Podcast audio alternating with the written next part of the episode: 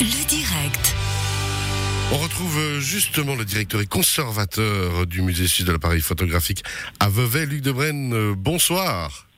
Bonsoir à vous. Merci d'être avec nous. Alors, on a le plaisir de vous retrouver puisque justement, le musée suisse de l'appareil photographique, comme de nombreux autres musées, a pu rouvrir la semaine passée, c'est bien ça?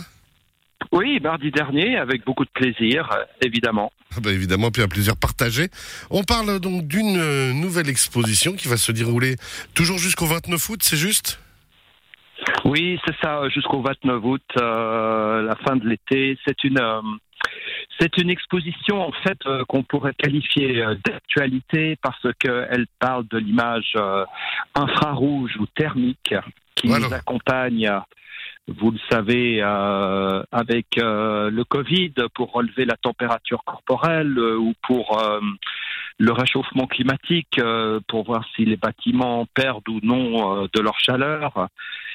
C'est une, c'est une imagerie donc qui nous est de plus en plus coutumière, mais on a voulu là lui donner en fait un aspect un peu plus aimable. Ce sont des portraits, des portraits pris avec une caméra thermique, donc euh, qui, montrent en quelque sorte euh, des silhouettes. On reconnaît un peu les, visages, mais c'est vraiment la chaleur émise par les visages, par les corps qui s'impriment en fait euh, sur le support photosensible et c'est ce qu'on montre. Alors justement, c'est très particulier, hein, effectivement, comme exposition, un peu surprenant, et on voit vraiment cette, euh, bah, cet infrarouge qui bouge. C'est le thème justement de l'exposition.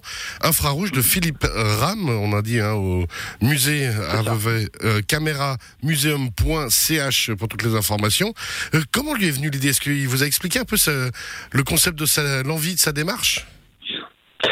C'est-à-dire que par curiosité, il a pris un de ses outils de travail. Philippe Ram est un photographe d'origine lausannoise qui euh, vit et travaille à Paris euh, actuellement et qui est en fait une des stars de l'architecture euh, durable qu'on appelle aussi climatique. Et lui, il a voulu en fait prendre cet outil de travail, mais en faire tout autre chose, c'est-à-dire de photographier euh, les gens qu'il côtoie au quotidien, des artistes, euh, des écrivains, d'autres architectes, et il a euh, presque une centaine d'images que l'on expose au musée, qui sont bah, des artistes suisses, français, d'autres nationalités, et on en aussi pour raconter ce qu'est cette image euh, infrarouge, qui est en fait euh, une histoire ancienne, d'où elle vient.